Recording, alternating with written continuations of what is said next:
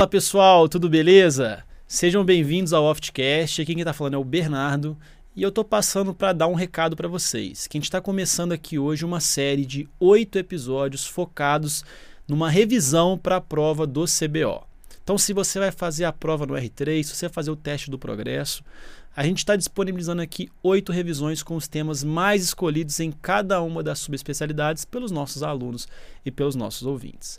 E também lembrar vocês que a gente está com as inscrições abertas para o nosso Intensive, que é o nosso curso preparatório e revisão de reta final para o CBO. Então, se você quiser saber mais, clica no link da descrição aqui do podcast. Valeu! Fala pessoal, sejam muito bem-vindos à nossa primeira live do Pré-Intensive. Fala pessoal, um imenso prazer estar aqui com vocês e com o professor Bernardo para a gente iniciar aí o aquecimento das nossas revisões. Esse pré-intensivo ele foi planejado com muito cuidado para entregar muita coisa legal aí para vocês, né, Bernardo? Pois é, pessoal, a gente sabe que revisão é uma das maiores angústias que vocês têm, uma das maiores dificuldades, né, para conciliar junto aí com o estudo da residência, com o próprio estudo do off review, né, da, ao longo da semana, e você tem que revisar, porque isso é obrigatório, né, o conhecimento ele precisa ser consolidado, né, eu sempre falo, você aprende, esquece, revisa, né, isso você acaba aprendendo mais, depois você esquece de novo, né, e esse processo é muito importante. Pensando nisso, a gente Exato. resolveu começar esse programa de revisões com vocês, porque a prova de CBO está próxima. Já está começando, estou vislumbrando ela ali, a gente consegue ver já ela ali, né, Bernardo? Tá, antecipar um pouquinho. Então, assim, o momento agora é, a gente precisa continuar adquirindo conhecimento, ok, mas é fundamental revisar e consolidar aquilo que você já estudou. E aí a gente vai estar junto com vocês nesse momento, né, Bernardo? Pois é, e eu quero explicar para vocês como é que vai funcionar o pré-intensivo, pessoal. Então a gente vai ter uma live por semana, toda quinta-feira às 20 horas, nesse mesmo horário.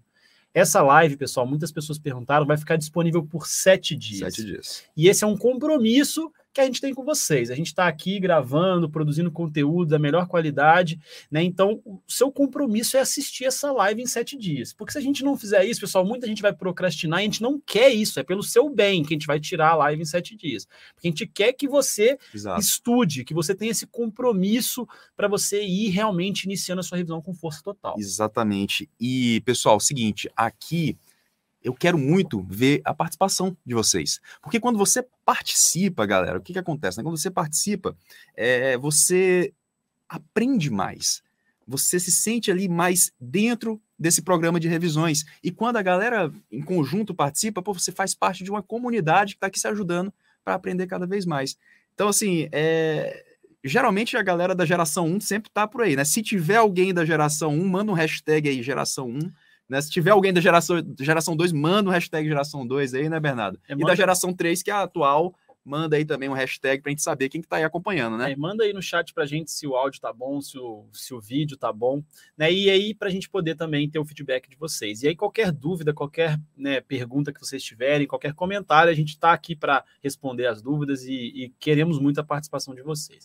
Voltando à programação do pré-intensivo, então serão lives semanais toda quinta-feira e isso vai culminar, pessoal, num simulado, tá? O simulado nacional da Oft Review.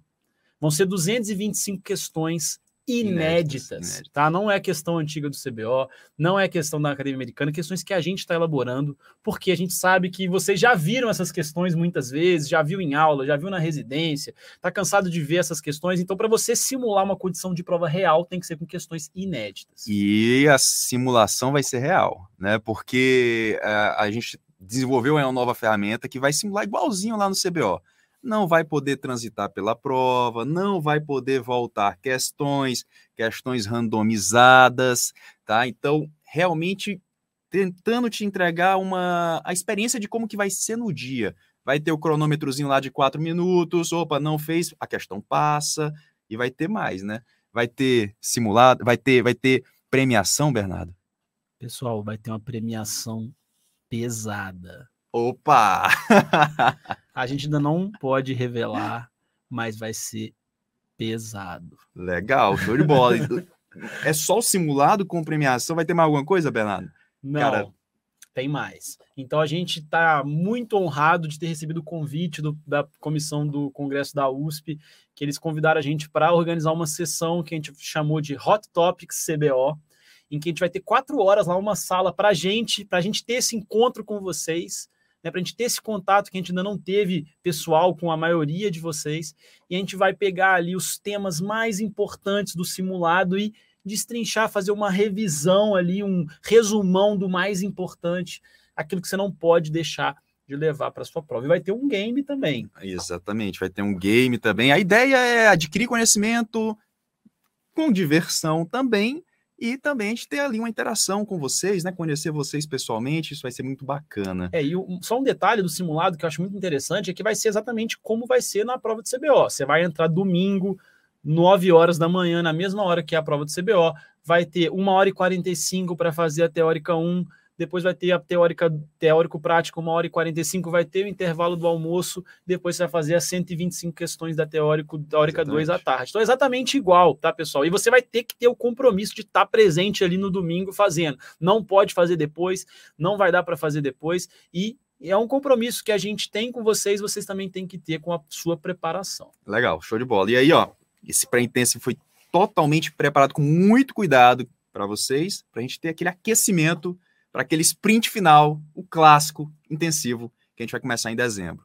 Mas a gente, a gente vai, ao longo aqui dos dias que a gente vai, das semanas de revisão com você, a gente vai aqui é, atualizando vocês, né, Bernardo? É, e não tem enrolação, não, pessoal. Enrolação foi só esse começo, só essa explicação. Agora a gente vai entrar com tudo no conteúdo mesmo. A gente quer que você saia dessa live sabendo tudo que você tem que levar para a prova de tumores Exato. orbitários.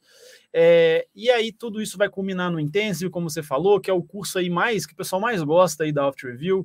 Né? A gente pega lá em 20 dias, dá 60 horas de conteúdo e entrega tudo, né? praticamente tudo que Exato. você tem que saber para a prova ali no Intensive, mas a gente vai amadurecendo isso ao longo do tempo. Legal, então, show de bola. E aí, só lembrando, a gente colocou no Instagram há uma semana, perguntamos qual é o tema que vocês querem revisar no grande bloco de órbita. E aí o pessoal, né, Bernardo, coloca aí na tela aí o slide, o pessoal pediu o tema tumores orbitários.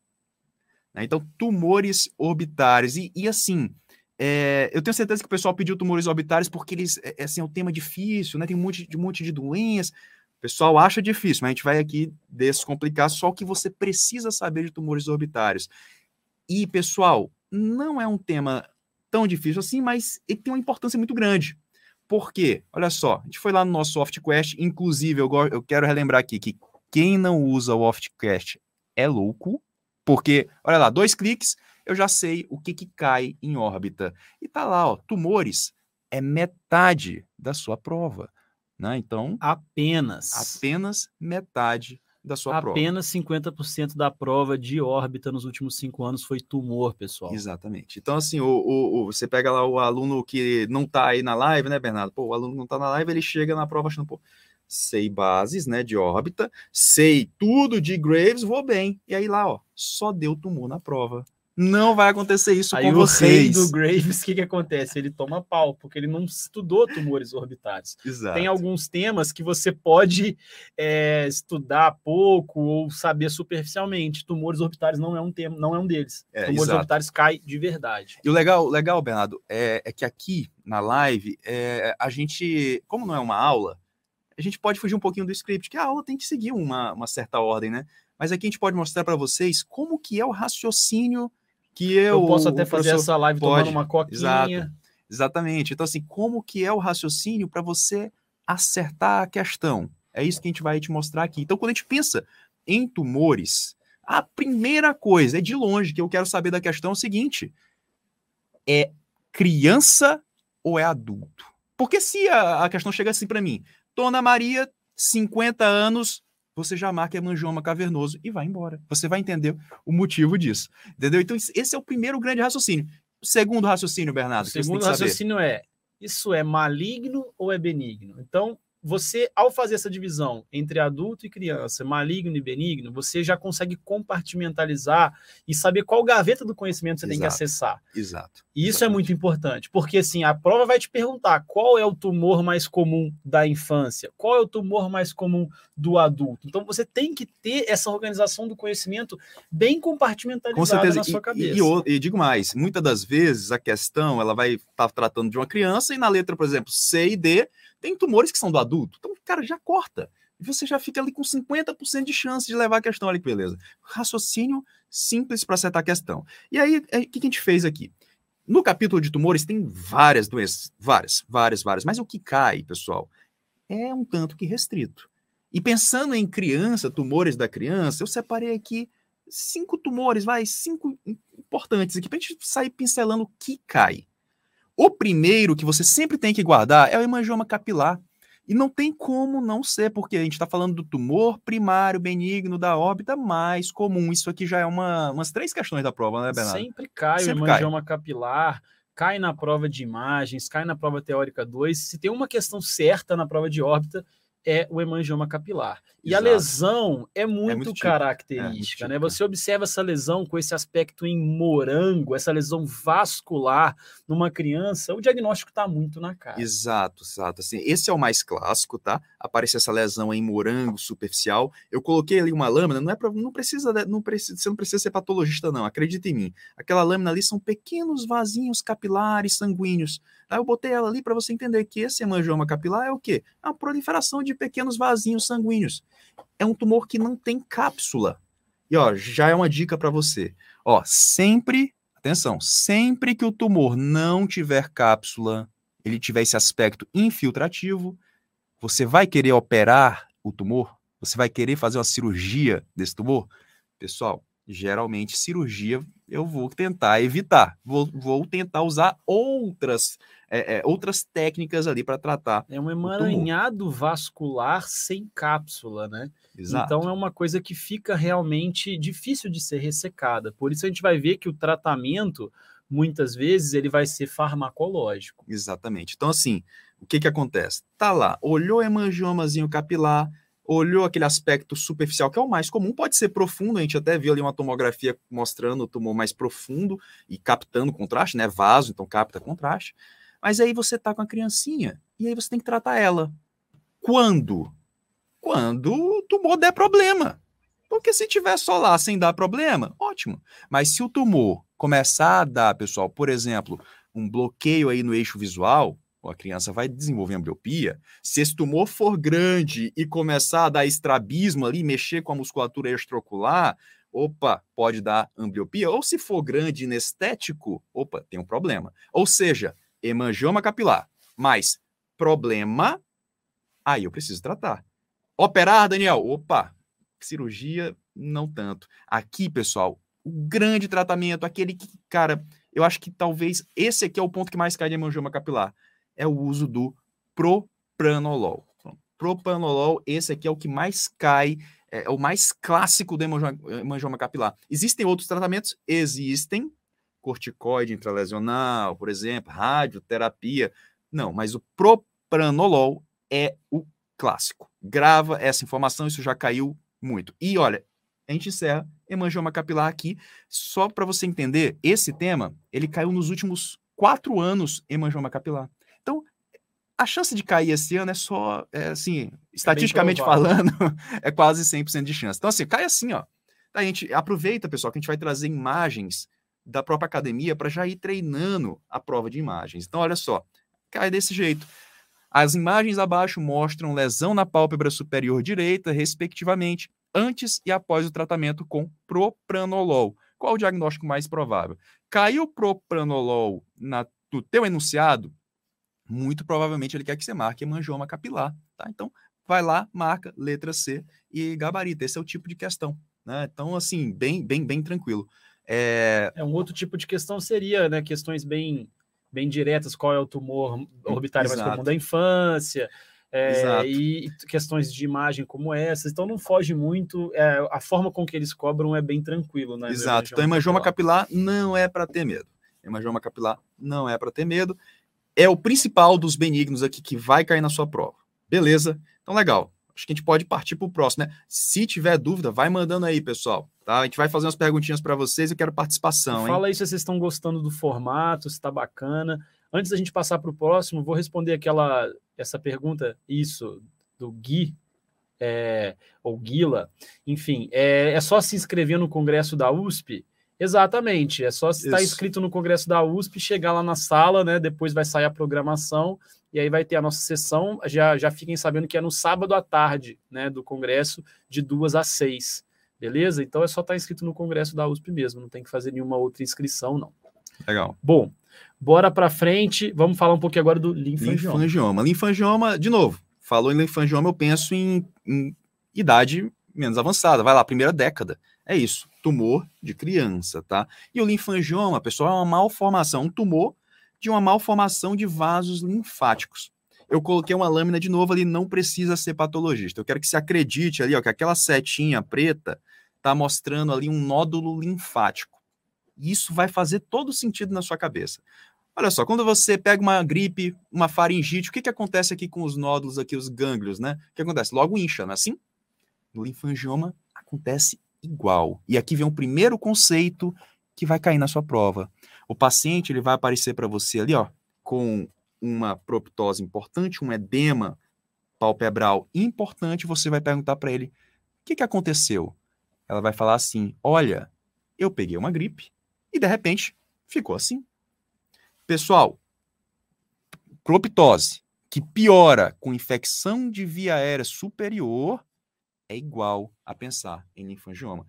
Tem algumas coisas que, cara, você tem que ter na cabeça. Não é assim, Bernardo? É, que é clássico algumas... da questão de prova, né? Falou que piorou com infecção de visárias superiores, você tem que pensar, igual você falou, que isso está causando uma reação Exato. linfática. Mesma coisa. Né? Mas mesma só para fazer um adendo que eu acho que é, que é legal, que é válido, porque a celulite orbitária, né, ela é geralmente secundária a um quadro de rinocinusite.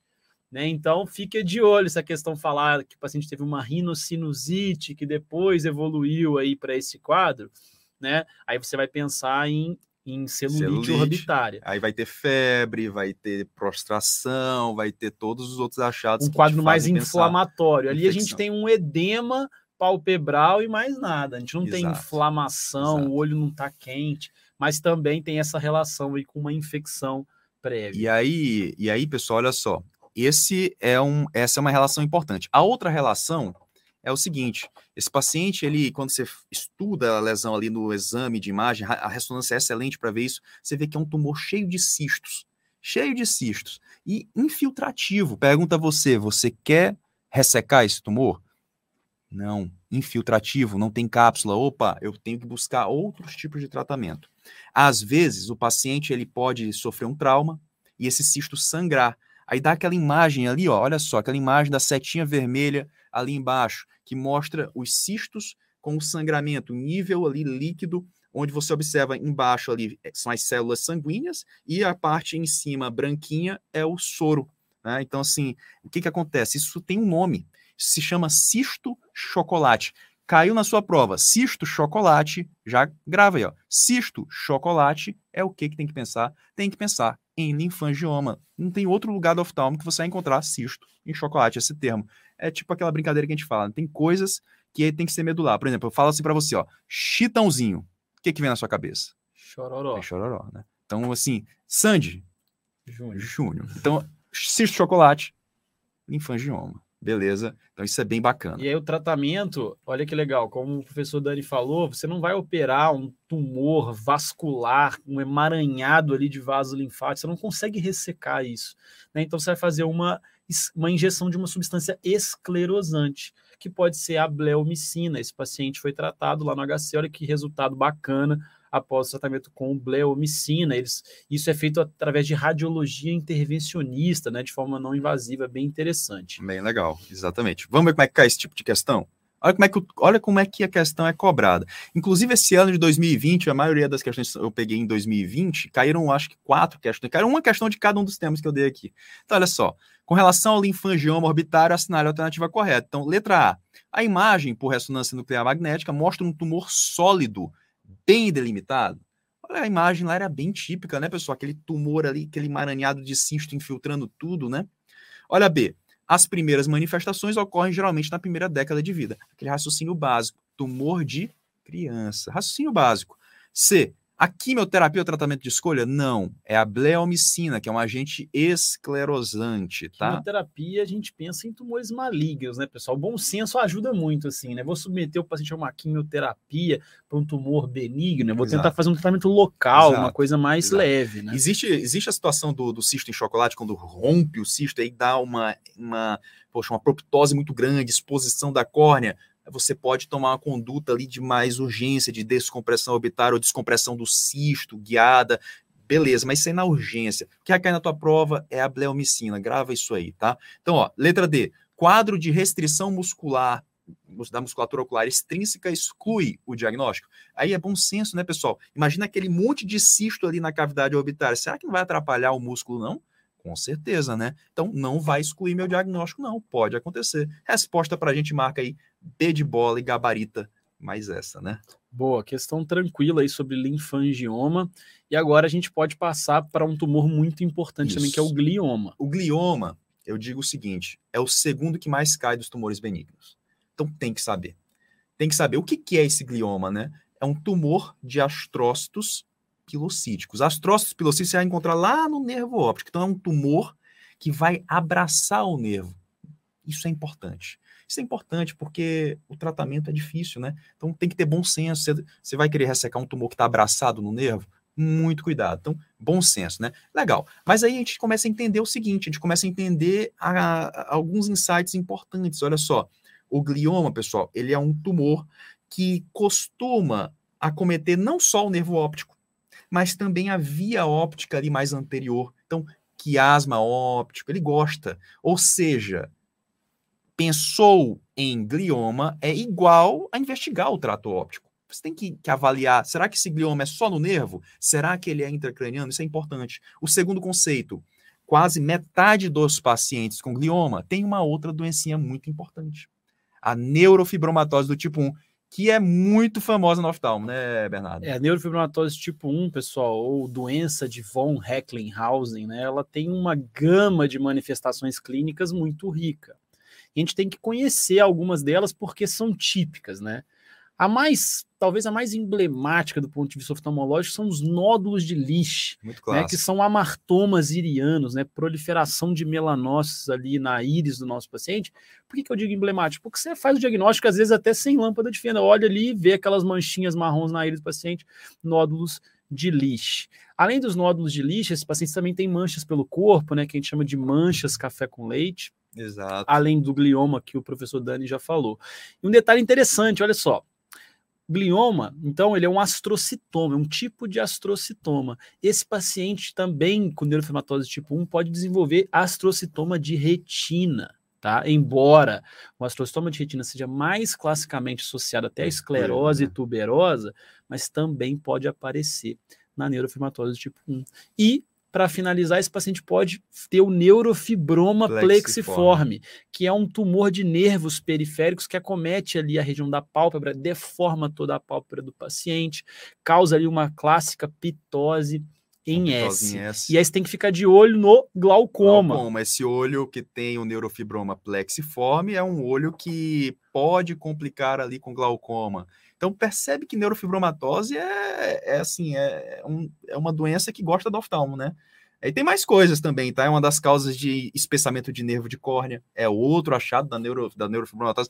Então, assim, é uma doença que vale a pena estar tá no radar aí do, do, é, do oftalmologista, beleza? Legal. Aí, olha, pessoal, olha só a imagem de ressonância, é clássico. O que que acontece, pessoal? O glioma, ele cresce ali envolvendo o nervo. Ou seja, em geral, é uma massa ali axial, envolvendo o nervo, e aí o nervo ele adquire esse aspecto meio retorcido. É uma massa fusiforme, o, nervo, o nervo fica mais retorcido. Eu não costumo encontrar calcificação, isso vai ser importante quando a gente falar aqui de meningioma, que a gente vê o cálcio, né? Aqui é menos. E olha ali ele pegando o quiasma, ó. olha ali a região do quiasma cometida para você lembrar que tem que investigar a via óptica. Olha só, um tumor que está crescendo, Bernardo, ali, envolvendo o nervo, qual vai ser a clínica do meu paciente? Tem uma massa crescendo ali atrás do globo ocular. Vai ter, vai ter o quê? Propitose. Propitose. É um achado. Ora, eu boto ali o paciente, eu olho de baixo, eu consigo ver bem que tem uma proptose. Ora, esse tumor está comprimindo o nervo. O que, que acontece com o nosso nervo óptico? Ele começa a sofrer, começa ali a desenvolver uma atrofia do nervo, baixa de visão, defeito pupilar aferente de uma neuropatia óptica. Então, dificuldade de discriminação de cores, tudo isso te faz pensar aí. Então, uma proptose numa criança com baixa de visão, defeito pupilar aferente. Opa, tem que pensar em glioma. Não tem conversa. E aí, investigar a neurofibromatose e buscar também a questão ali da ressonância magnética das vias ópticas anteriores. Tratamento, bom senso, né? Tratamento, bom senso. Se o tumor está estável, não está acontecendo nada, não está evoluindo, você não vai querer mexer com ele. É o objetivo é né? preservar a visão pelo, pelo máximo, máximo, de, de tempo. tempo. possível. Se o paciente ali ainda tem visão, você vai tirar um tumor que ele é indissociável ali, você não consegue ressecar ele sem lesar definitivamente o nervo, você não vai fazer isso. Exatamente, exatamente. Então assim, geralmente o que, que a prova vai cobrar? Esse quadro. Vamos ver a questão, Bernardo? Coloca aí para o pessoal olhar. Olha só. CBO 2021 em quintinha aí, ó. Sobre o glioma de nervo óptico é correto afirmar. Olha só como eles pegam a gente. Ó. Letra A. Está tipicamente associada à neurofibromatose do tipo 2? Não. Tipo 1. Tipo 2, só para a gente né, acrescentar aqui, tipo 2, pessoal, a grande característica é o que? Na parte de oftalmo. Na parte de oftalmo é da catarata precoce e dá uma doencinha na retina que é um que a gente chama de amartoma combinado de retina EPR. Quer uma dica? é como se fosse uma mer bem feia. É esse, esse é o amartoma combinado de, é uma membrana epirretiniana assim, é uma bem, bem assim. É, é uma proli, é uma proliferação do EPR de células gliais da retina e aí isso dá um aspecto de uma lesão pigmentada próxima do polo posterior e uma grande fibrose pré-retiniana, como ele falou, parece realmente uma, como se fosse uma membrana epirretiniana bem bruta mesmo. Exatamente, essa, essa é a dica. Tá, para você lembrar. E, e a neurofibromatose tipo do ponto de vista sistêmico tem, tem um tumorzinho, um neurinoma do acústico, que, que é vale a manifestação você... mais importante aí da é neurofibromatosis tipo mais 2. Importante, né? Então tem que lembrar disso aí. Letra B. A maioria dos casos é detectada na quinta década de vida. Olha só.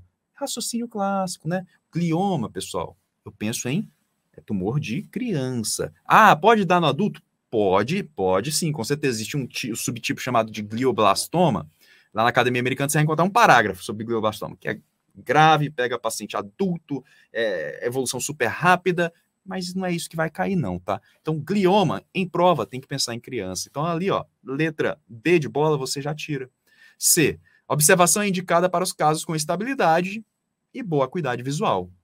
Bom senso. Se o tumor está ali abraçadinho no nervo óptico, mas não está evoluindo, a criança não está diminuindo visão, o tumor não está crescendo, não está expandindo para a região intracraniana, legal.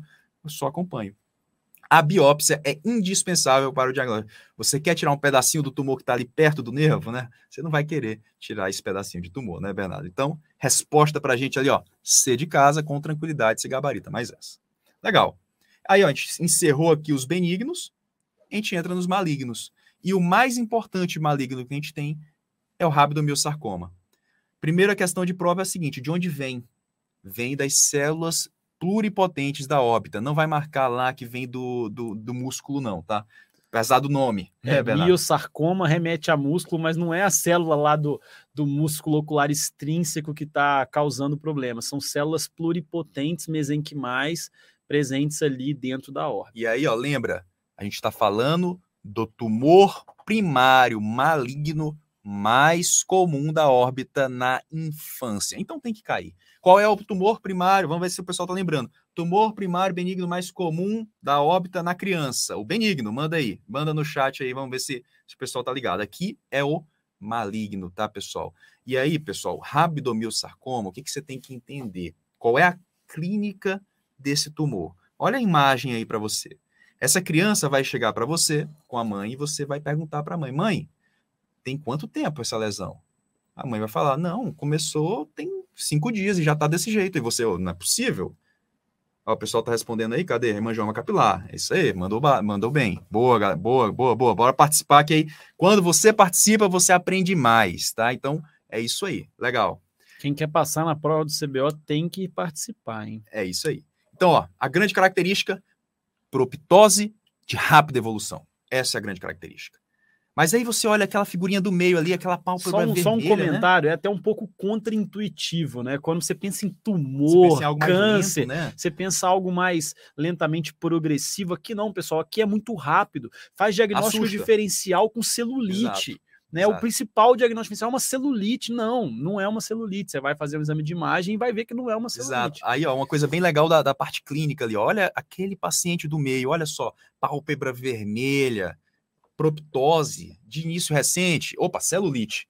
Ô, calma, calma lá. É, celulite, Calma só lá. um adendo, é a principal causa de órbita aguda Exato. na infância. Mas o que você tem que excluir sempre é um Exato, câncer que pode exato. matar, que é o rabdomiosarcoma. Exatamente. Você não pode comer bola. O cara ali, nessa hora, você pode comer ali várias drosófilas. É, né? é Tem que mais cuidado. comum a celulite, veja bem, pessoal. Mas o que você tem que excluir é isso Exato, daí. Exatamente, exatamente. A gente tem que pensar no cavalo primeiro, não na zebra. Mas nesse caso, se, se for a zebra, vai dar ruim, entendeu? Então, assim, o que, que é importante? Observa que, apesar de estar hiperemiado ali, apesar de estar ali eh, eh, com essa proptose, a criança não tem febre. Ela não vai estar prostrada como numa celulite. Isso é uma coisa interessante que está na academia americana. Ele coloca isso para ajudar no diferencial. Então, para tua prática, tá? Mas aí, claro, olhou um negócio desse, pô, você vai querer, você tem curiosidade, o que, que será que está acontecendo? Vai um exame de imagem.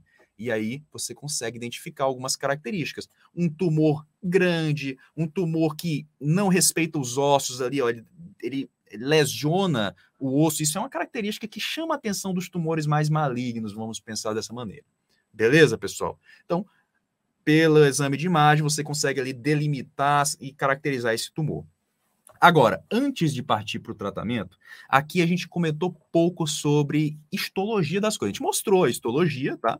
Mas a gente não comentou é, tanto assim é, a respeito. Porque rabdomiosarcoma, aqui sim, aqui a gente tem que realmente conhecer a histologia em detalhes, pessoal. Por quê? Existem três tipos. E aí você tem que conhecer. Qual é o mais comum? É, Manda aí na. Vamos ver se o pessoal da geração 3 está sabendo, Bernardo. Manda aí qual o mais comum, né? O mais comum. Mas tá na tela, Ah, aí, tá na aí tela, tá, aí pessoal, tá tá fácil. Aí né? tá fácil. É tá fácil demais. Não, é, da próxima vez eu vou botar um efeito para ir aparecendo. Né? Legal. Então, pessoal, o mais comum, embrionário. O mais raro, pleomórfico. O de melhor prognóstico, depende. Depende. CBO coloca embrionário. Academia Americana coloca o pleomórfico, tá? Então, se cair isso aí, a gente consegue aí é, pedir um recursozinho, né, Bernardo? Com certeza. O de pior prognóstico é o alveolar. Localização mais comum do embrionário, nasal superior. Localização mais comum ali do alveolar, região inferior da órbita. Pleomórfico, não tem nenhum livro falando sobre isso, então não precisa lembrar. Embrionário é o da criança, alveolar é do adolescente, o pleomórfico é do adulto. E um detalhe interessante é que existe um subtipo do embrionário que costuma cair em prova, que é o botrioide, que ele acomete basicamente mucosa, né? Então ele não vai acometer ali é, a região da órbita, é, por exemplo, retrobulbar, ele vai acometer a conjuntiva. Ele Exato. pode acometer até outras mucosas, por exemplo, mucosa labial. Existe é, rabdomiosarcoma, por exemplo, de mucosa labial, desse tipo botrioide. Então, ele acomete mucosa e ele tem um aspecto característico em cachos de de uva. É, e é só isso que você precisa saber do botrióide. Não, Daniel, mas me fala mais sobre ele. Não, não quero, não quero. É só isso, só cai isso na prova. Só cai que ele é um subtipo do embrionário, que ele vem da mucosa conjuntival ou dos seios paranasais aí na parte oftalmológica e que ele tem aspecto em cacho de uva. É só isso que você tem que saber e nada mais. Apenas, apenas, isso. Legal. Pronto, tenho ali a parte histo- da, da histologia, tem que falar do tratamento aqui, né? Diagnóstico, vai sair pela imunohistoquímica, biópsia, vai ver lá que é um rabdomiosarcoma. Beleza. Metástase, já caiu em prova. Pulmão e ossos. E o tratamento você não pode. Aqui você tem que entrar para ganhar. Então você entra com cirurgia, quimioterapia, radioterapia. É um tumor grave. Se recidivar, muitas das vezes vai para uma exinteração. Então realmente tem que entrar para ganhar. Mas ele né? é grave, porém a sobrevida é muito Isso. boa. Ele é, tem bom prognóstico, então você tem que realmente ir com tudo no tratamento, porque responde bem, né? Você vê ali, tirando o subtipo alveolar, que tem dois terços de sobrevida, é 95% de Exato. sobrevida, então tem que ir para cima e curar essa criança. Exatamente. Olha como é que cai, né, esse tema. Olha só. Com relação ao rabdomiosarcoma orbitário, assinar a alternativa correta. Letra A. O quadro clínico típico é de proptose lentamente. Cara. Só aluno de rua que marca. O, o, é, isso aí é o Ele pensa, é, tumo, é, tumor, é tumor, é lentamente progressivo. É, exatamente. É tumor, coisa que cresce devagar, né? Tá, beleza. Letra A tá fora. Olha a letra B. O tipo pleomórfico é o mais comum na infância? Não, o mais comum na infância é o alveolar. Na adolescência. Não, é, é, o, embrionário. é o embrionário. Na adolescência é o alveolar e o pleomórfico é o mais comum do adulto, né? Tá mais no, no adulto. Então, letra B tá errada. C. Os locais mais comuns de metástase são pulmão e ossos. Beleza. A questão um pouco mais específica, mas você já não erra mais isso aí. E né? a letra D é aquilo que você falou, né? Que proptose com prostração e febre é a manifestação mais comum. Não, isso aí é. você pensaria em celulite, Exato. né? Que é o principal diagnóstico diferencial. Exato, isso aí é bem legal para a prática, né? Um tipo de conhecimento ali, criancinha, proptose rápida ali, opa, celulite, será? Tem febre? Tá prostrada? Penso mais em celulite. Não tem, penso mais em rápido sarcoma. Bacana. Show de bola. Show de bola. Agora a gente vai para a última parte aí dos tumores do adulto. Não, ainda tem mais, mais dois aí da, da, da, da infância malignos. É, não, perdão, é última, rápida, última é. parte do, da infância é, que eu falei. Infância. Não, falei errado. Isso. Esses aqui, pessoal, é o seguinte. É para tua prova de imagens que eu quero que você grave isso aqui, porque é muito típico. O neuroblastoma, ele é fundamental, porque quando você pensa em metástase para a órbita na criança, esse é o grande cara. Quando ele aparece lá na, na órbita do teu paciente, muito provavelmente já é uma metástase, tá? Em geral, por volta aí de três anos, dois anos de idade, três anos, você já tem aí, esse é o período que aparece isso na criança, geralmente, tá? É que, que é diagnosticado, melhor dizendo. E qual é a grande característica? É o olhinho de guaxininha aí bilateral. A gente sempre lembra, né? Ah, olho de guaxininha, trauma, fratura da base do crânio. Cara, mas em oftalmo, olho de guaxininha, assim, ó, tem que pensar no neuroblastoma, isso chama muito a atenção. Proptose também associado, isso aí é, é um tumor que está crescendo ali atrás, né? Então tem que lembrar disso aí. Característica mais importante na TC é que ele lesiona os ossos, ele, ele acomete o osso, né? Então é interessante você avaliar dessa maneira. Responde bem a quimioterapia, radioterapia só se tiver neuropatia compressiva, e aqui o grande fator prognóstico é você identificar cedo e tratar. Geralmente o neuroblastoma na óbita, ele geralmente é uma metástase que vem do abdômen. Então avalie o abdômen que provavelmente lá você vai encontrar o tumor primário, tá, pessoal? Pode acontecer na óbita, surgir já dentro da óbita? Pode. Não é o mais comum, tá? Pode surgir lá do gânglio ciliar, isso já foi até uma questãozinha de prova aí que a gente está dando para você. E o cloroma, que vocês têm que lembrar que é muito clássico também, que é o quê? Qual é a parte interessante do cloroma, pessoal? Geralmente ele acontece nos pacientes que têm o quê? Leucemia mieloide aguda. Olha que interessante, você tem um tumor sanguíneo que está virando uma massa na órbita, um tumor sólido na órbita. Isso que chama a atenção. E ele é extremamente agressivo. Ele recebe esse nome de cloroma ou sarcoma granulocítico. Cloroma por conta da cor, que é, é meio esverdeada. Ah, mas o outro nome dele é o sarcoma granulocítico. Então, qual é o conceito? Leucemia mieloide aguda, cloroma. Daniel, e se caísse na minha prova? Qual é a leucemia que mais dá metástase na órbita? Você vai marcar leucemia linfóide aguda. Existe essa diferença. Que é a mais comum da infância. Que é a mais comum da infância, exato. Então, cloroma, leucemia mieloide aguda. Qual é a que mais dá metástase para a órbita? Leucemia linfóide aguda. É diferente. Responde bem a radioterapia e quimioterapia. Vamos ver aqui como é que cai esse sistema. Olha só. CBL 2022. Ah, caiu esse, a é última prova. Tá interessante tá de cloroma. Né? Então, ó, com relação ao comprometimento orbitário na leucemia, assinale a alternativa correta. Olha só. Letra A. O tratamento geralmente não é sensível à rádio.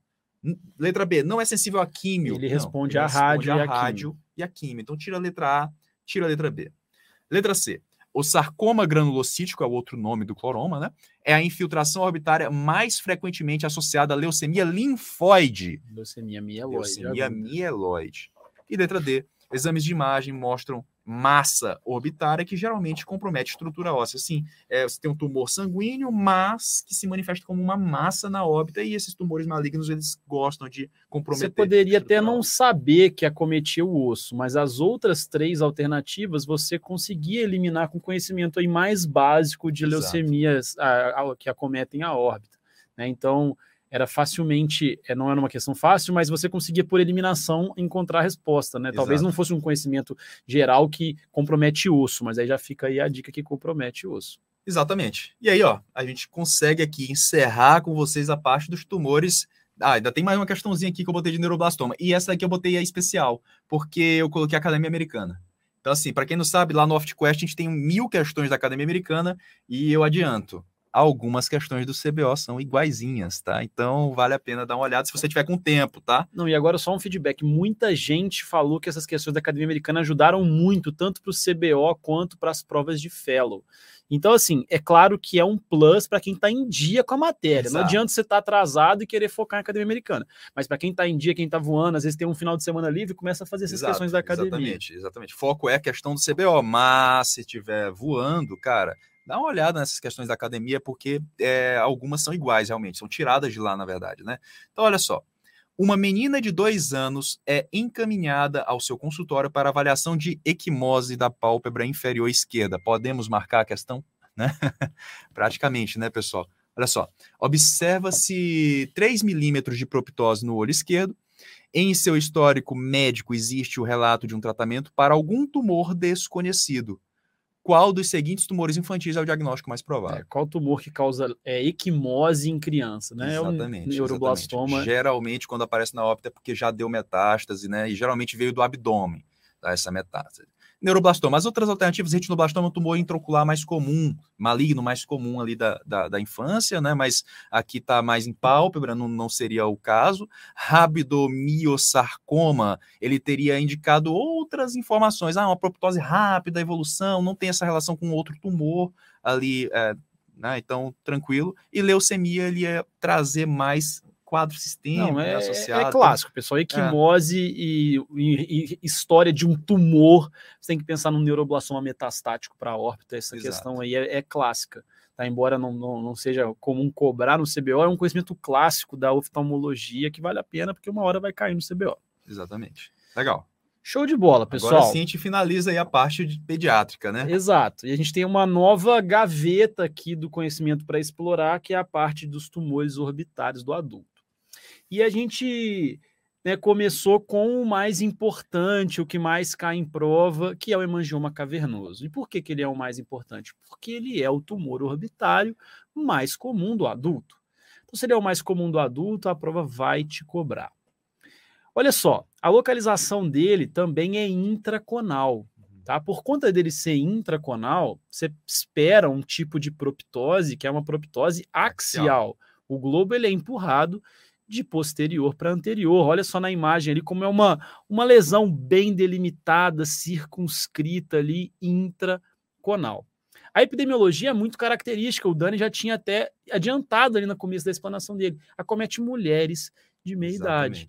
Então, se a questão te falou de um tumor orbitário, uma mulher de meia idade causando uma proptose axial, pessoal, isso é hemangioma cavernoso. Beleza? Então, é muito importante a gente conhecer as imagens, né? Então, olha só, é clássica essa imagem que eu mostrei para vocês, mas não para por aí, né? Porque aqui a gente está mostrando uma imagem não contrastada, a gente vê ali uma lesão circunscrita, bem delimitada, mas olha só, quando a gente parte para um, um exame de ressonância magnética com contraste, olha só, existe Capta uma muito, né? captação importante de contraste. E olha só, na imagem da esquerda, o sinal da seta está mostrando ali um ponto de calcificação que a gente chama de flebólito, porque é um tumor vascular que tem um fluxo muito lento.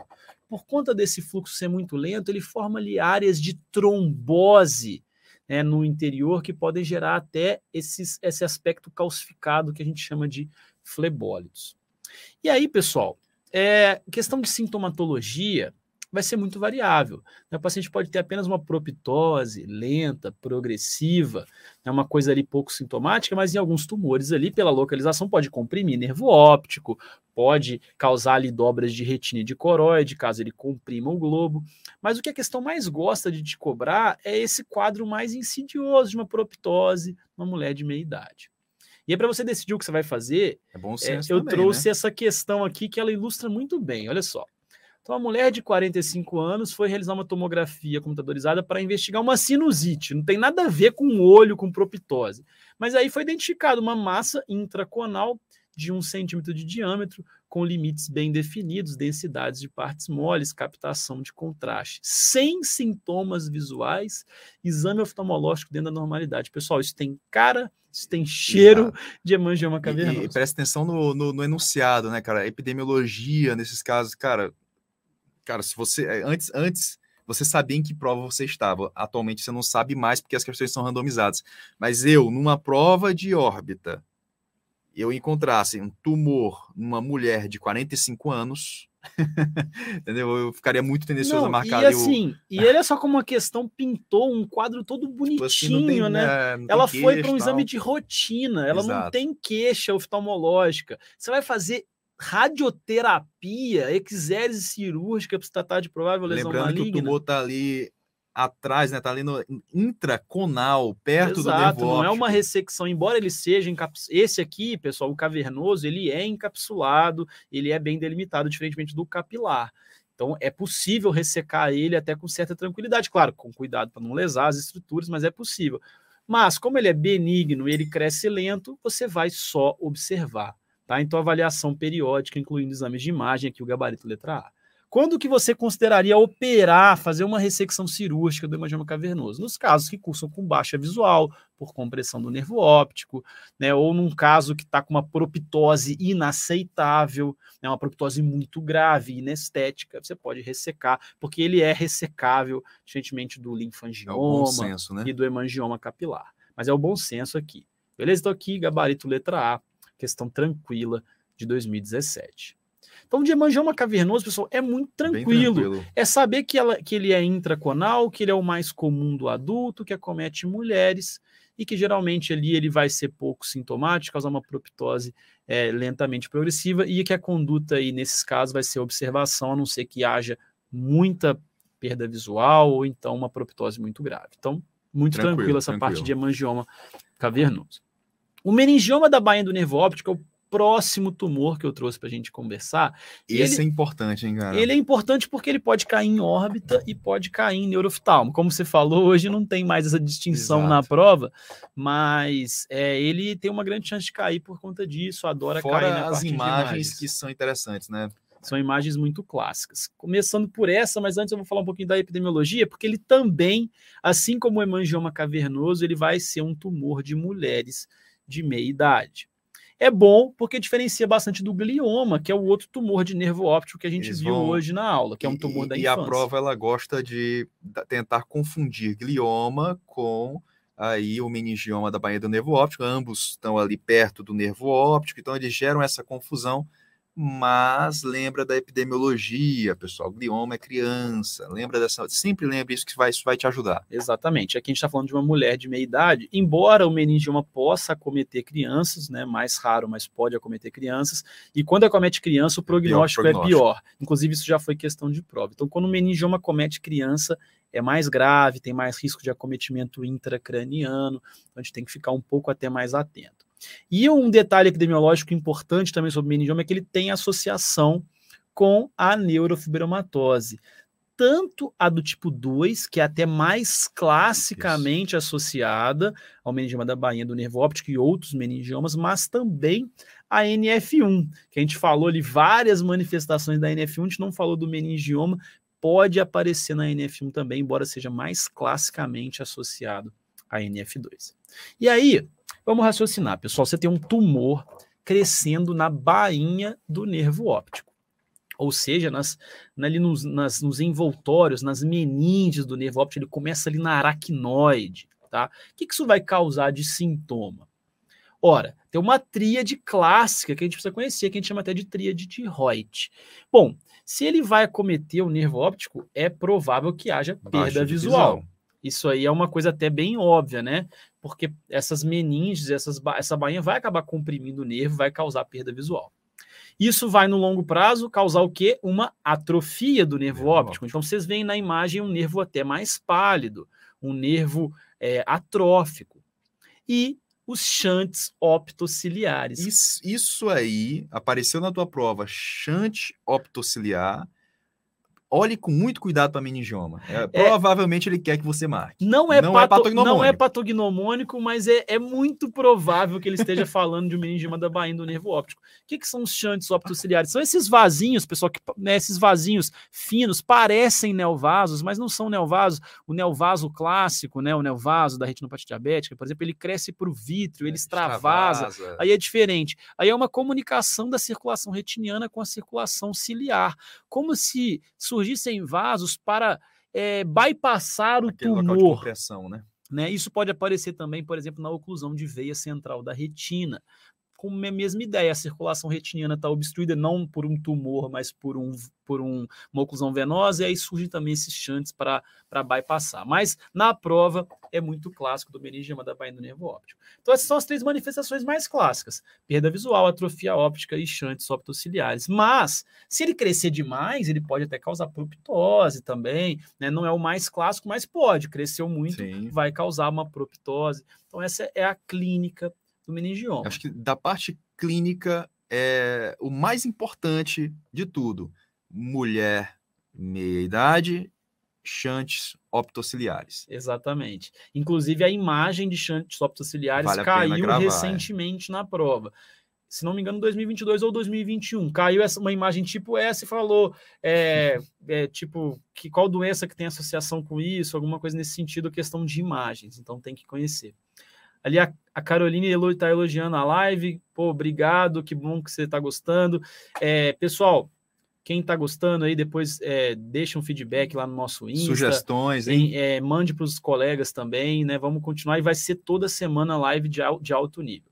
Continuando aqui sobre meningioma, pessoal, porque a imagem é muito importante aqui. Isso. Essa tá é, batida nas provas, que é a imagem clássica do sinal do trilho do trem. É tranquilo de entender, pessoal. Veja que o nervo óptico acometido é o nervo óptico da direita ali. Na, nas duas imagens é o nervo óptico da direita. Inclusive é o mesmo paciente. O que está acontecendo? A bainha do nervo está espessada e captando o contraste, porque o tumor está na bainha do nervo.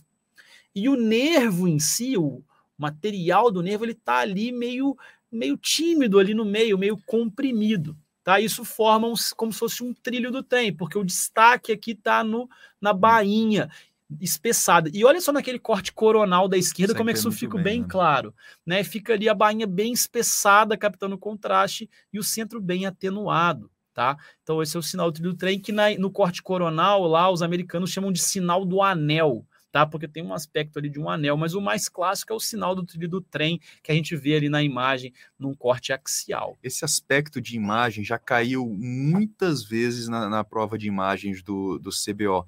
Esse sinal em específico, você reconhecer o sinal do trilho do trem, cara, te permite acertar muitos diagnósticos não só ele, mas também a calcificação, né, Bernardo? Você vai mostrar aí. Exato. A calcificação é outro achado clássico que pode aparecer em até 50% dos casos. Aqui no nervo óptico da esquerda, você viu cálcio na topografia do nervo óptico. Na sua prova, isso é meningioma. É, lembrando que só é, é um conhecimento básico, mas lembra que aí, quando você vê osso, você está fazendo tomografia. Então, na tomografia, você vai ver é, é, esse sinal aí, o, o, cálcio fica ali hiperdenso, né? Então, é um, um bom exame para ver, avaliar se tem cálcio ou não, é a tomografia. Inclusive, essa mesma imagem caiu duas vezes já na prova do CBO. Essa imagem eles cobraram duas vezes já na prova de imagens. Então, viu cálcio na topografia do nervo óptico, em até 50% dos casos é do meningioma, isso pode acontecer. A gente chama esses, esses depósitos de cálcio, tem até um nome bonitinho, que são corpos pissamomatosos. Pissamomatosos, corpos de pissamoma. E só, só uma, uma coisa, pessoal, eles vão querer enganar vocês entre o exame aqui do meningioma e do glioma. E aí, novamente, se ele estiver pensando em falar em meningioma, você tem que pensar no sinal do trilho do trem na calcificação. O glioma, ele não costuma dar calcificação, isso vai estar bem claro na, na tua questão. Então, apesar de eles estarem ali numa topografia semelhante, né, lembra disso. E claro, o glioma tem aquela, aquele aspecto fusiforme, né, que, que chama a atenção. Exato, no glioma e, você tem um e... alargamento fusiforme, isso. e no meningioma você tem uma bainha espessada Exato. e captando contraste. É, exa exatamente. E um outro detalhe importante, no glioma você não tem tanta captação de contraste como no meningioma. Então são algumas diferenças. A Academia Americana tem uma tabela que ela bota assim, glioma versus meningioma. e, e na tua prova eles vão querer ficar te, te enganando, tá? Então, epidemiologia, lembra do, das diferenças do exame de imagem que tá bem, tá Interessante bem a pergunta do Hélio. É, coloca pra gente aí a pergunta do Hélio. Se o meningioma Re... eu acredito que ele esteja perguntando assim se o meningioma não for retrobulbar, na verdade, né? Porque o meningioma, se ele estiver próximo ali do polo posterior, é que ele vai ter mais probabilidade de causar esses chantes, para ter essa comunicação Exato. da circulação retiniana e coroidal. Por exemplo, se for um meningioma de quiasma, não faz muito sentido Exato. realmente ter chante. Tá? Então, acho que foi nesse sentido a pergunta e não faz sentido realmente, né, nunca li sobre isso, assim, ah, que só o meningioma ali mais retrobulbar mesmo que tem chante, mas não faz menor sentido um meningioma que está perto do quiasma ter chante. Dá um chante, exato. O chante é tipo é. uma reação do meningioma, do, do, do, do, da retina ali tentando bypassar aquela obstrução, né? Então tem que estar tá próximo ali à obstrução. Exatamente. E no tratamento é muito tranquilo também, porque é aquela questão de bom senso. Eu coloquei aí o tratamento, mas se você tiver bom senso, você acerta. Pensa bem, o objetivo é dar o máximo de visão para o paciente pelo maior tempo possível. Então, se o paciente tem uma visão preservada, uma visão ainda razoável, o meningioma está restrito à órbita, eu vou observar esse meu paciente com o exame de ressonância magnética e de campo visual.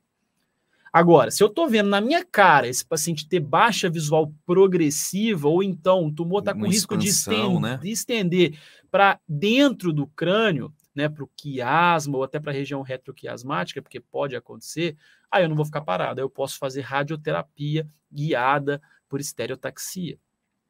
Cirurgia, pessoal, é impossível você ressecar o tumor sem lesar definitivamente o nervo óptico e causar cegueira definitiva. Então, só vou fazer, só vou fazer cirurgia se o paciente já está cego. Exato. Então, o paciente está cego e com uma proptose violenta, está cego e com muita dor, está cego e com risco de extensão intracraniana, eu vou lá e faço a cirurgia logo, porque a cirurgia vai lesar definitivamente o nervo óptico.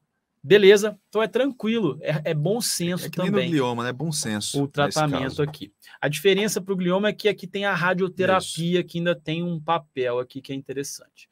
Bom, Agora, a gente vai ver uma questão aqui que é tema quente para imagens do meningioma. E aí a gente está vendo o clássico sinal do trilho do trem, pessoal. Viu ali uma bainha espessada, ele está falando que disse que o problema está do lado esquerdo, que o paciente está com uma perda visual progressiva, Esse insidiosa. insidiosa. é importante nesse É importante, caso. porque uma neurite, igual está escrito dar. ali, poderia né, ter um aspecto parecido. A perineurite. Mas, pessoal, é insidioso, então a gente está pensando ali no sinal do trilho do trem do meningioma da E ele vai sempre botar lá o glioma junto, lembra, né? Não, sinal trilho de trem é meningioma. É, o glioma né? teria um vai... baita nervo Isso. dilatado, fusiforme, um aspecto bem diferente. Só antes de seguir para o próximo, agradecer todo mundo aí, 120 pessoas e Pô, constante. O pessoal não está né? saindo, é então aí. acho que o pessoal está tá gostando. Mas vamos lá, sem enrolação, bora para o próximo tumor, que é. Peraí, o que, que ele falou? Uma coisa que pensei que ia confundir. Põe aí. Glioma com fístula só para totosidade e estrutura. É, é, como ele falou, né, a clínica realmente é, é muito diferente, né? Na, é, a fístula, fístula, né? a fístula geralmente ela é pós-trauma, um, né, você vai ter uma quemose importante, tem proptose pulsátil com sopro. Exato. Realmente, clinicamente, não é muito parecido, tá?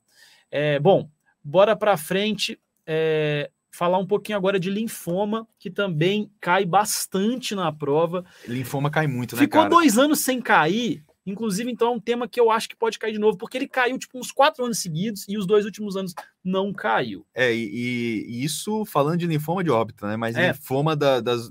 Pode cair linfoma intraocular primário. Isso é demais, assim, cai muito, né, cara? Exato. Então, o linfoma já é uma, uma, um tumor, a gente sabe, não né, um tumor é, das células sanguíneas, né, um tumor linfoproliferativo, ele acomete geralmente adultos e idosos, não tem predileção por sexo, e ele pode acometer tanto a glândula lacrimal quanto o conteúdo orbitário, mas também, e eu chamo a atenção para essa imagem, não tem nada mais clássico que isso, pessoal, ele pode acometer o tecido linfóide conjuntival. Você viu ali num idoso uma lesão desse tipo na conjuntiva, uma lesão rosada, Parece uma lesão salmão, cor né? salmão. Pessoal, a gente chama isso de salmon pet ou mancha salmão, trazendo para o português. Pessoal, isso é muito sugestivo, é muito sugestivo de lesão linfoproliferativa. Mas eu falo muito sugestivo porque o diagnóstico ele é sempre anatomopatológico. Sempre isso é questão frequente na prova. Ah, Exato. dispensa biópsia. Não, Não. sempre tem que biopsiar, fazer anatomopatológico e imunohistoquímico. Viu uma lesão desse tipo, biopsia. Até porque, por exemplo, eu botei um caso clínico essa semana lá no Insta, que era uma lesão parecida como essa, e era uma síndrome de Churg-Strauss. Então, assim, o mais clássico é linfoma, mas diagnóstico anatomopatológico sempre. E aqui vai a pérola do linfoma. O tipo histológico é o que mais cai, pessoal. Linfoma não Hodgkin de pequenas células B tipo malte. Isso já caiu umas oito vezes na prova, apenas saber esse conhecimento, que ele é não Hodgkin De células. de B. células B tipo malte. Beleza? Então, assim, não vai cair na besteira de achar que é linfoma de Hodgkin, que tem aquelas células Reed-Sternberg. Direto ele põe isso em alternativa. Tá errado. É, o, o- Cara, não só na órbita, mas também o linfoma de sistema nervoso central, que cai muito na parte de retina. As questões insistem. Eu acho que o, eu acho que o pessoal do CBO, eles acreditam que isso seja uma informação realmente muito difícil.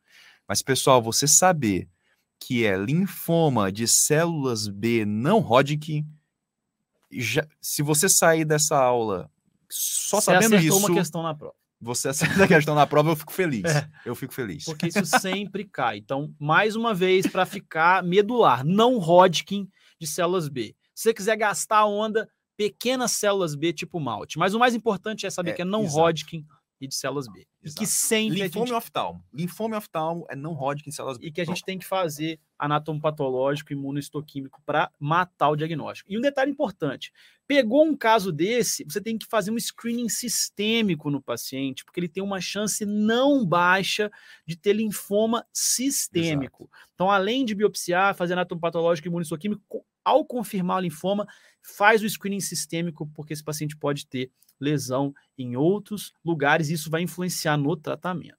Mas antes de falar do tratamento, a imagem é interessante, porque como é um tumor linfoproliferativo, não é um tumor ali epitelial, por exemplo, ele não vai indentar o globo, ele vai se moldar às estruturas. Veja bem, ele não indenta o globo, é bem diferente do próximo tumor que a gente vai ver, que é de glândula lacrimal, os tumores epiteliais. Ele vai se moldando, tá? É uma lesão homogênea que se molda às estruturas, isso é interessante. O tratamento também é importante, porque se a doença for localizada na órbita ou na conjuntiva, não tem doença sistêmica, por exemplo, aí você vai fazer só rádio. Exato. Se tiver doença sistêmica, você tem que fazer rádio mais químio. Então é importante fazer esse screening sistêmico, até porque vai influenciar, obviamente, no prognóstico.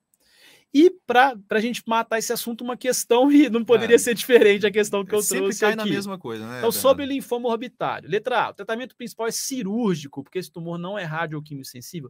Não. Lesão linfoproliferativa, é a mesma coisa da leucemia lá que a gente viu anteriormente. É rádio e quimiosensível, tá? Então não é cirúrgico, não. Você vai fazer a biópsia, mas deu o diagnóstico, rádio e. B, a apresentação é abrupta e geralmente parece na infância? Não, é tumor de idoso, de adulto, tá? E é insidioso o linfoma.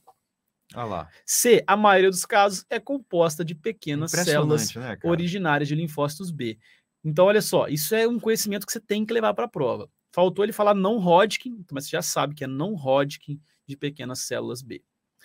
Na letra D, acomete exclusivamente a região orbitária posterior, não Não. podendo ser palpado no exame clínico. Eu já te mostrei que um dos tipos mais clássicos é o Salmon PET, que acomete a conjuntiva, né? Então não é só região orbitária posterior, pode acometer glândula lacrimal, pode acometer a conjuntiva, tá? Então gabarito aqui, letra C. E para a gente finalizar, os tumores epiteliais da glândula lacrimal. Aqui eu tenho uma conversinha que eu falo em aula e que eu acho muito importante, pessoal. Falou que é um tumor de glândula lacrimal, a gente tem que fazer uma separação, essa mesma separação, né? É benigno ou é maligno? Mas existe uma distinção clínica muito, nítida, que é muito interessante. Você mata se é pelo menos se é benigno ou se é maligno no enunciado. Então vamos lá. Os tumores benignos da glândula lacrimal, eles são indolores, eles são de crescimento muito lento, a consistência dele é molinha, fibroelástica, ele não está aderido aos planos profundos e ele não Respeita invade osso, não invade as outras estruturas. Então, eu botei o anjinho para a gente lembrar que é o tumorzinho do bem. Tudo vai estar tá bonitinho nos tumores benignos da glândula lacrimal. E ele coloca isso no enunciado. Já os tumores malignos têm um comportamento oposto. Então, ele vai descrever para você uma lesão rapidamente progressiva, muito dolorosa, aderida, endurecida. Então, você mata no diagnóstico, pelo menos se é benigno ou se é maligno, isso é muito importante. Todos eles, pela localização da glândula lacrimal, que é temporal superior, vão causar esse tipo de distopia, né, distopia nasal inferior, que é muito característico. Então, se ele falou em distopia nasal inferior, a gente tem que pensar de antemão em lesão de glândula lacrimal. E aqui eu trouxe para vocês o adenoma pleomórfico primeiro, porque é o tumor epitelial benigno mais comum. Então, o adenoma pleomórfico vai ser o tumor epitelial benigno mais comum e ele vai ter essas características do bem que eu falei para vocês. Então, indolor, lentamente progressivo, fibroelástico. E vejam na tomografia que ele dá uma indentada no globo, mas ele não invade osso, ele pode até moldar o osso, mas olha só, ele não está invadindo, não está erodindo o osso, está até bonitinho ali na tomografia. E o tratamento do adenoma pleomórfico é muito interessante, tem que saber. Você tem que fazer uma exérese com a cápsula íntegra. Você não pode violar a cápsula do adenoma pleomórfico, isso é um conceito de prova, porque se você lesou a cápsula ou se você fizer uma ressecção incompleta, ele tem uma grande chance de malignizar, malignizar e virar um adenocarcinoma pleomórfico. Então você tem que tirar a lesão inteira sem lesar a cápsula, beleza? Bom, para finalizar, aí os tumores malignos da glândula lacrimal são dois principais: o adenocarcinoma pleomórfico, que vai acontecer ali uma transformação maligna do adenoma pleomórfico. Então, tem até uma questãozinha típica de prova que ele fala que o paciente tinha um tumor lentamente progressivo, indolor, todo do bem, mas que após uma cirurgia ou após uma biópsia, ele começou a evoluir com um crescimento muito acelerado, doloroso. Você tem que pensar o quê? Era o adenoma pleomórfico que transformou, é, porque você lesou a cápsula, ele transformou no adenocarcinoma pleomórfico. Mas o mais comum dos malignos é o carcinoma adenoide cístico que também é um tumor epitelial e que tem péssimo prognóstico. Mortalidade altíssima, sobrevida pequena, porque ele metastatiza tanto pela fissura orbitária superior ali por contiguidade, ele pode metastatizar para o crânio, mas também pode causar metástase para o pulmão, tumor de péssimo prognóstico. Tá? E olha só na imagem, ele vai ser um tumor, olha só, está invadindo o osso. Olha na imagem, Está erodindo o osso, é um tumor muito mais invasivo, indentando muito o globo, comportamento totalmente maligno, beleza?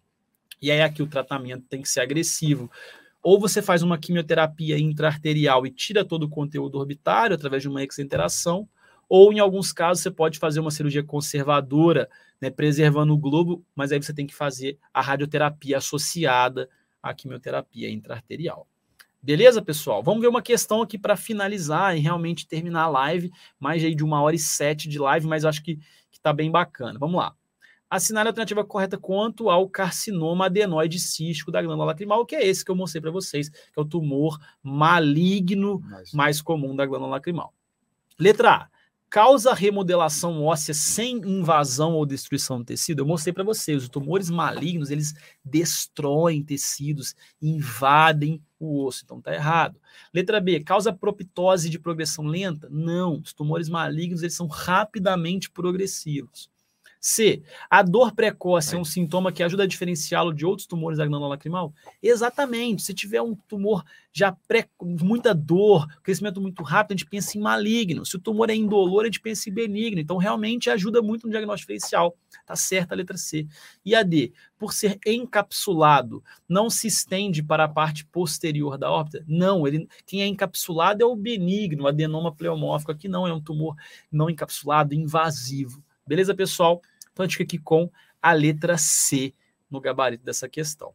Ah, esqueci, já ia me esquecendo, achei que tinha terminado, mas aqui realmente é um papum sobre metástases, pessoal, metástases orbitárias, aqui realmente muito rápido para a gente encerrar. As metástases orbitárias são mais comuns em mulheres, por quê? Porque o principal sítio primário é o câncer de mama. De mama. Mas outros sítios importantes são o câncer de próstata e o de pulmão. Um conceito, um conceito interessante de metástase é, orbitária e metástase para o olho, né, oftalmológico, tem, tem a metástase para o globo ocular e tem a metástase para a órbita. Tá? É, é um conceito bem interessante que tem já no comecinho do capítulo de, de metástase da academia, que é o seguinte, metástase em criança costuma ir mais para a órbita, metástase em adulto costuma ir mais para o globo ocular. Esse é um, um, conceito legal que eu acho que pode vir a ser cobrado em prova. Mas, pensando em metástase no adulto, aí a, a, a, o da mulher, mama, é o que vai chamar a atenção na prova, né, Bernardo? Exato, mama é o que vai chamar a atenção, primeiro lugar disparado, depois próstata e pulmão. E em crianças, a gente já viu o neuroblastoma, neuroblastoma. mas também gostaria de lembrar do sarcoma de Ewing, que é um tumor ósseo, que também pode causar metástases em crianças. E um detalhe interessante é que 20% dos pacientes que se apresentam com metástases orbitárias não têm um diagnóstico estabelecido de câncer. Então, eles abrem o quadro né, clínico todo com essa metástase orbitária. Então, em alguns casos, você vai ter que investigar e procurar esse tumor, porque o paciente nem sabe que tem um tumor. Mas o mais importante para a prova de metástase é isso que está ali, pessoal. Olha só. Olha que, que, curioso, né? Você tem uma massa orbitária, mas que em vez dela causar propitose, ela causa enoftalmo. Olha só, a paciente tem um enoftalmo à esquerda por conta de uma metástase de um carcinoma específico, que é o carcinoma esquirroso de mama. Então, o carcinoma esquirroso de mama causa metástase orbitária, mas em vez de causar propitose, causa enoftalmo tá? E isso, isso é, é, o que, mais, mais cai, cai em, na, em, em metástase orbitária no adulto, é o que mais cai, é, é o, esquizo, o esqui, esquizo, esquirroso de mama, ocasionando esse achado de enoftalmo então, no paciente. Fica a dica, né? Uma, um enoftalmo do nada numa mulher idosa tem que investigar câncer de mama. Então, essa é, essa é, a, é o que tem a que mensagem. Ficar. Essa é a mensagem. E o tratamento aqui, pessoal, das metástases é paliativo tá? Não adianta fazer exenteração, inclusive é contraindicado você fazer exenteração, não muda a sobrevida, né? Você tem que realmente fazer um tratamento paliativo, guiado pelo tumor primário. Então, ah, vou fazer uma químio, uma rádio, uma hormonioterapia, depende do tumor primário, mas sempre paliativo, tá bom? É, a Bárbara perguntou do neurofibroma plexiforme. É, não, neurofibroma plexiforme é típico da NF1. Isso. Tá? NF2, o típico é o neurinoma do acústico. Por isso ela é chamada até de neurofibromatose central, porque o tumor mais típico, o neurinoma do acústico, é um tumor intracraniano. Né? Já a NF1 ela é chamada de periférica, porque ela causa esses tumores periféricos, por exemplo, neurofibroma plexiforme, ela pode causar o glioma, que né, vai ser um tumor ali de nervo óptico, não vai ser, pode ser até cometer intracraniano, mas geralmente ali a região é, intraconal, vai dar nódulos de Lisch, tá? Mas o, o NF1, que é típico do neurofibroma plexiforme. É, bom, então era isso, é, da metástase, só a última questão aqui para a gente terminar.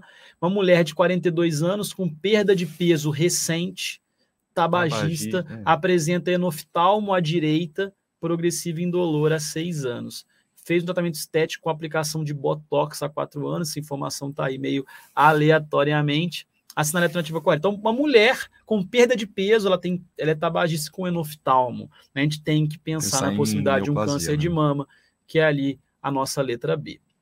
Eu gostaria de salientar só na letra A aqui da síndrome do seio silente. A síndrome do seio silente também vai cursar com enoftalmo progressivo, geralmente associado ali a uma a uma atelectasia do seio maxilar, tá? Mas não tem associação com perda de peso, não tem associação com tabagismo, então fica fora por causa disso. A gente tem que né, pensar no que vai ser mais provável para o caso, que no caso é a letra B. É, a, Rebeca a Rebeca perguntou. Ah, pode falar. É, a Rebeca perguntou aqui, excelente live, mas vai ter revisão de Graves? Vai é ter, vai ter com certeza, é, Rebeca, mas vai ser no nosso intensivo, né? Então... É, porque assim, é, a gente não, não tem como fazer revisão de todos os temas, né? A gente escolheu o tema mais pedido, a gente, a gente abriu... A gente, a, a gente, inclusive hoje a gente vai abrir a caixinha aí para vocês escolherem o tema da próxima semana, que vai ser no bloco de córnea. Exato, né, então a gente vai abrir sempre, toda semana, para vocês escolherem o tema, o mais pedido a gente vai fazer, mas a gente não tem como fazer de todos os temas, a gente tem que né, gravar as aulas do extensivo, tem muito, né, enfim. E é. o Intensive está aí para isso. O objetivo do pré-intensive é ser um aquecimento para o Intensive, é começar antes de todo mundo a revisão, já sair na frente na preparação. Exatamente, é pegar aí, o ritmo, né, Bernardo? É pegar o ritmo. Ó, a Thaís Borg, ela perguntou aqui, ó, só para repetir, professores, metástase mais comum em crianças é na órbita. É exatamente o que a academia fala, é, Thaís, é o seguinte, pensou em metástase oftalmológica, Na criança, a metástase costuma ir para a órbita. Nos adultos, ela costuma ir para o globo ocular. Claro que você vai ter também metástase é, indo para a órbita no adulto, como a gente viu aí no carcinoma de mama. Mas não quer dizer que a órbita é o sítio mais importante Exato. de metástase em criança, não. Ele só disse assim que metástases, por exemplo, intraocular em criança é difícil, é mais Exato. comum para a órbita, como a gente viu lá no neuroblastoma, né? Mas não quer dizer que a órbita é o sítio mais importante exatamente. de só para não ficar aí um, às vezes um conceito meio solto. Exatamente, exatamente. Bom, pessoal, acho que era isso. Espero que vocês tenham gostado. Essa live vai ficar uma semana só disponível, então quem quiser reassistir pode assistir. Quem quiser avisar aí para os colegas que vai ficar só uma semana, avisa porque a ideia realmente é sair da procrastinação e começar de verdade a revisão. Tá na hora, né? Porque a gente recebe mil mensagens lá na caixinha de pergunta. Ah, estou com dificuldade de revisar. Então, olha, o que a gente está fazendo é dando o pontapé inicial. Agora você tem que pegar e continuar revisando outros temas, né? E, e ir construindo esse Vamos castelo. Fazer, ó, o seguinte: atividade para casa. Ah, bota na agendinha aí, atividade para casa. Vai lá no OftQuest e resolva as questões de tumores de órbita. E essa semana Reserva uma hora. Olha só, cara, em uma hora a gente revisou muita coisa de tumores, né? Poxa, reserva a semana, finalzinho do dia, para é, é, estudar bases de órbita. No outro dia, doença de Graves. Bom, tranquilo. Semana que vem a gente começa a parte de córnea com vocês. É, né? E assim, é, a revisão, pessoal, não tem que ser um negócio demorado. É Ela rápido, só não pode é? deixar de ser feita. Isso é muito importante. O cara pensa assim, ah, vou demorar horas para revisar. Se você estiver fazendo isso, está errado, porque realmente não dá tempo. Isso. Mas igual o professor dele falou, você pegar uma hora, você consegue revisar bases de, de órbita. Com certeza. Em cara. uma hora, você consegue revisar Graves. Não é para ser, é, não é, não é para é, estudar tudo de novo, ler a apostila, não, é pegar ali os conceitos mais importantes que você anotou no seu caderno, fazer Faz as questões. Questão. Se você tiver uma dificuldade, ver a aula em velocidade acelerada, uma aula de meia hora, você vê no 1.5 ali, você viu ela em 20 minutos, então você consegue revisar é, e, rápido. É, o, o, conhecimento, pessoal, adquirir o conhecimento pela primeira vez é algo um pouquinho mais demorado. A revisão, vocês, vocês vão sentir que é algo bem mais rápido. E quanto mais você revisa, mais você vai querer revisão. Mais você vai, sabe? No começo é difícil revisar meia horinha ali do então, teu dia. Né? Tipo... O compromisso é chegar na live de semana que vem com órbita revisada. Exato, tá aí. Esse, esse, esse é, é, o dever de casa. Dever de casa Se de vocês, vocês, fizerem isso, pessoal, vocês vão arrebentar na prova. Não tem como, não tem como. Se vocês começarem esse programa com a gente aqui, vocês vão arrebentar na prova. Então, põe esse compromisso. Eu vou revisar a órbita e vou terminar essa revisão até semana que vem, na quinta-feira. É isso aí. Tenho certeza que é sucesso garantido, tá, pessoal? E eu acho que a gente chegou, a gente atingiu o objetivo da live hoje, né, Bernardo? É, o pessoal gostou. E pedir, pessoal, para vocês animarem aí de no Congresso da USP, tá? A gente quer muito que essa sessão lá no Congresso seja bombada. Queremos lá vocês e o simulado também, assim, que quando a gente divulgar o prêmio, vocês vão vai, vai bugar a mente de vocês e todo mundo também animar aí para o simulado. É isso aí. Então, é isso, Bernardo. Valeu, galera. Valeu, pessoal. Até, Até quinta que vem. Valeu.